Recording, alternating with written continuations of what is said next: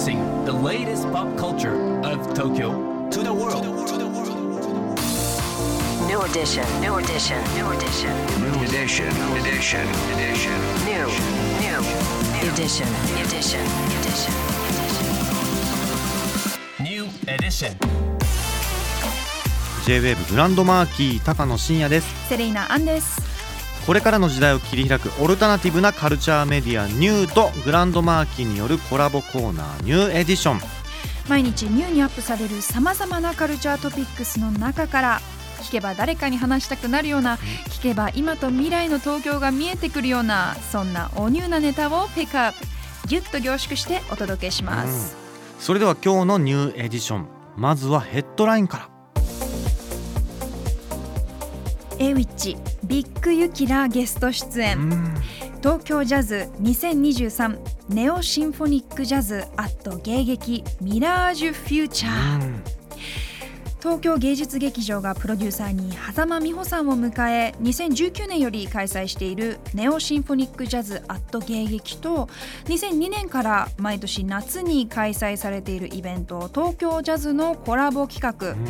東京ジャズ2023ネオシンフォニックジャズアット芸劇ミラージュフューチャーが8月25日に東京芸術劇場コンサートホールで開催されます。楽しみ。こちらの公演ではジャズジャズ作曲家そして指揮者でもある狭間美穂さんプロデュースのもとビッグユキエイウィッチパトリック・バートリーをゲストに迎え東京フィルハーモニー交響楽団とともに坂本龍一スティーブ・ライヒなどの楽曲が演奏されまうす。んこのイベントセレさん関わりがあるってあそうなんですよ。東京ジャズの2020年の,、うん。あのオンラインで開催した時なんですけど、MC を担当させていただきましていやこんだけ歴史のあるあの素晴らしいイベントに関われたのはすごく楽しい光栄な時間でした。でも今年ゲストすごいですね。ね本当に、なんかもう本当にジャンルと時空を超えたコラボレーションというかね。うん想像つかない組み合わせでちょっと爆発的な化学反応に個人的には期待しております。はい。さあ続いてのトピックは？モロッコ映画「青いカフタンの仕立て屋」6月16日より日本で公開、うん第75回カンヌ国際映画祭で国際映画批評家連盟賞を受賞し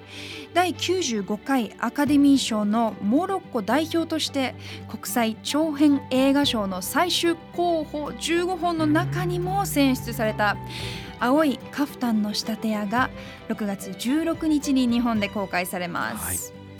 伝統を守る仕事を愛しながらも自分自身は伝統から弾かれた存在と苦悩し、真の自分を隠して生きるハリム。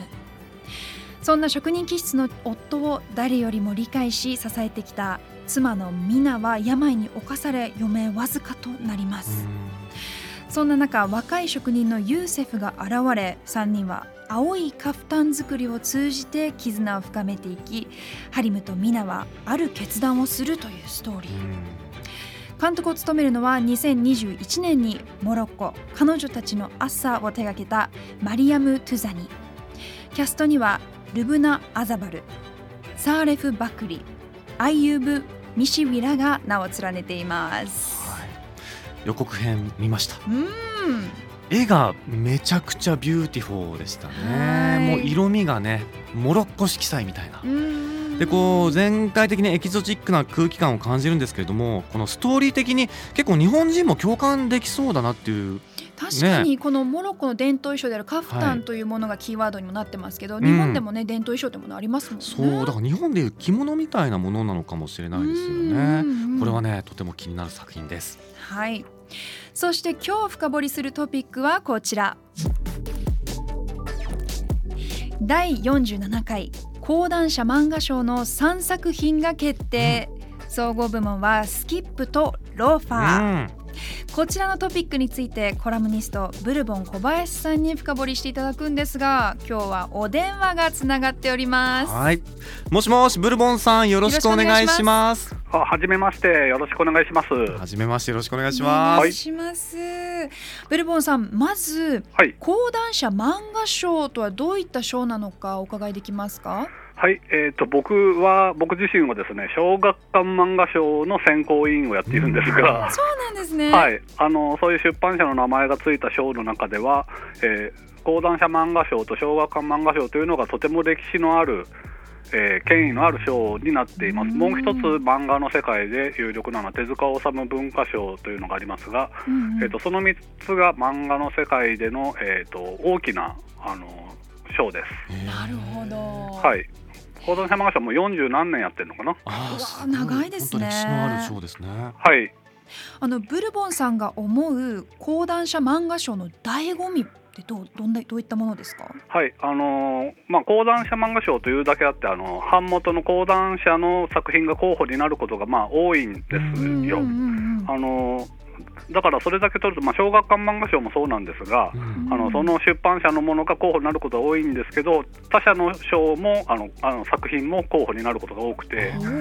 あのでも、そうやって出版社の名前がついてると、結局、厚労省なんじゃないのとか、うん。あのお手盛りで選考委員とかやってても、結局、出来レースで決まってんじゃないのとかって疑う人も多いんですよ。うん。でも、あの小学館漫画賞の選考をやってて思うのは、あの選考はもうガチですね。あのもうぜぜひひというか、忖度全くなしで他社のものもあの受賞させるし、うん。あのそれでですねあの授賞式とかにあの出てみると、はい。あの受賞された漫画家さんがもうスピーチであの嬉しくて泣いちゃったり、うん。担当編集の人がもうあのスピーチを聞きながら涙ぐんでたりね。あのとても漫画家という地味な職業の人たちに対してあのうん。まず意味があると、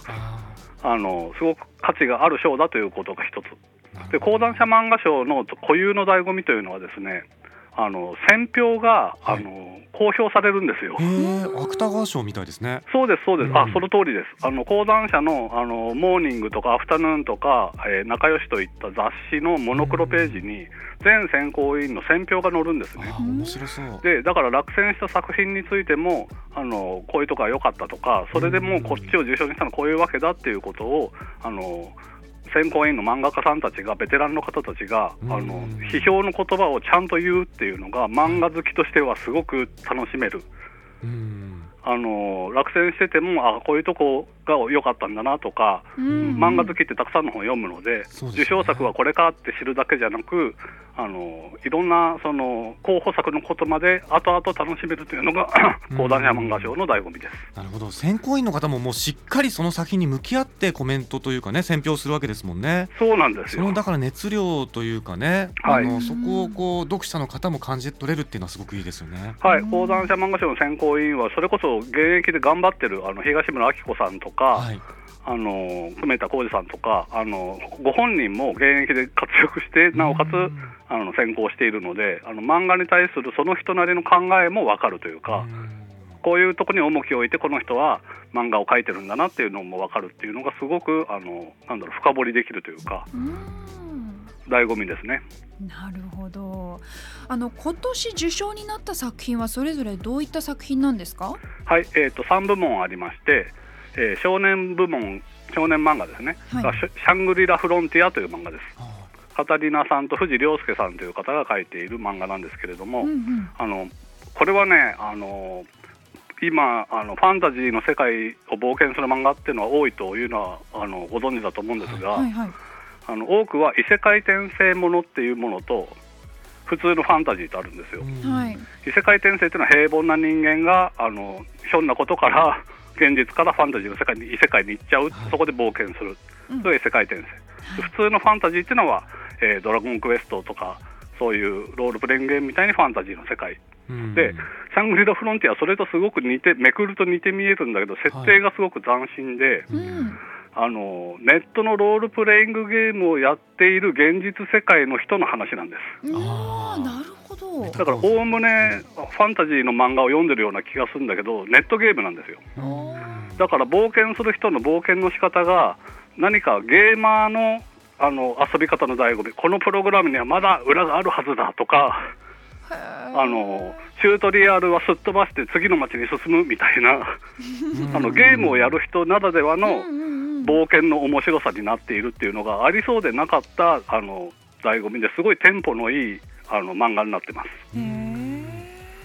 で2作品少女向け部門は、あの子の子供という漫画で、うん。えこれあの子の子供。ベストツフレンドに載った青井守さんの漫画で、これは僕すごい意外といえば意外だったんですが、非常に社会派の漫画です。すごくシンプルにあの10代のあの高校生が、えー妊娠してしまうと。で今の時代に10代で妊娠したらどう手続きをするのかとかうん 親や周囲の反応はどうなってそれをどのようにケアしていくかというあの今ここでリアルに必要なというのかな。あのうん教育漫画という意味合いもある。あのね。じでも地味な漫画だけどだからよく受賞したなというかあの選考委員の選評も聞いてみたいあの、はい。面白さがありますね。うんうんうん。あのこれは親にも読んでほしいです。親世代に。で総合部門が先ほど出た「スキップとローファー」という漫画で、はい。あのこれはあの学園青春漫画なんですけれどもあの石川県からじ東京に上京してきた女子高生の子がうん。あの東京の都会の高校のヒエラルキーとか空気を読むみたいなうん。都会的な高校生らしさを一切持たずにある種の空気の読まなさというか天真爛漫さや分け隔てのない平等さを、えー発揮してクラスをかき回してだんだん人気者になっていくというかみんなが楽しくなっていくというすごい、あのなんだろうな。今の時代の新しい面白さの漫画ですね。へえ3作品ともすごく面白そう。ねえちょっとそうですね。選評も含めてね。はい、はい。はい、あのシャングリラ・フロンティアとスキップとローファーは2年連続候補になったんですね、昨年1回落ちてるんですよ。なるほどそそれで今年リベンジというかさらに面白さを積み上げたんだろうなって思うんですよね。だからその辺ずっと講談社漫画賞を追ってると楽しいっていうのもあるんですよね。はい。なるほど。ブルボンさん盛りだくさんのご説明ありがとうございました。あすいさあ今日ご紹介した情報はカルチャーメディアニューで読めるのはもちろんポッドキャストでも聞くことができます目でも耳でもあなたのライフスタイルに合わせてチェックしてくださいこの時間はコラムニストブルボン小林さんをお迎えしましたブルボンさんありがとうございましありがたこちらこそありがとうございましたどうも New edition. New edition. New edition. Edition. New edition.